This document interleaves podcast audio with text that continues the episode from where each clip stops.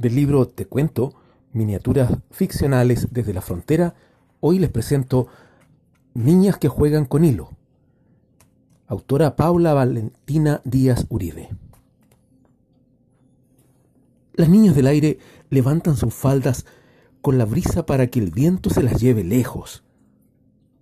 Nacen en los huracanes de mi enojo y mueren con tu suspiro de resignación.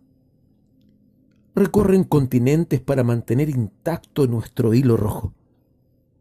Si nos separamos más, ellas lo usarán para ahorcarnos antes que acabe nuestro amor.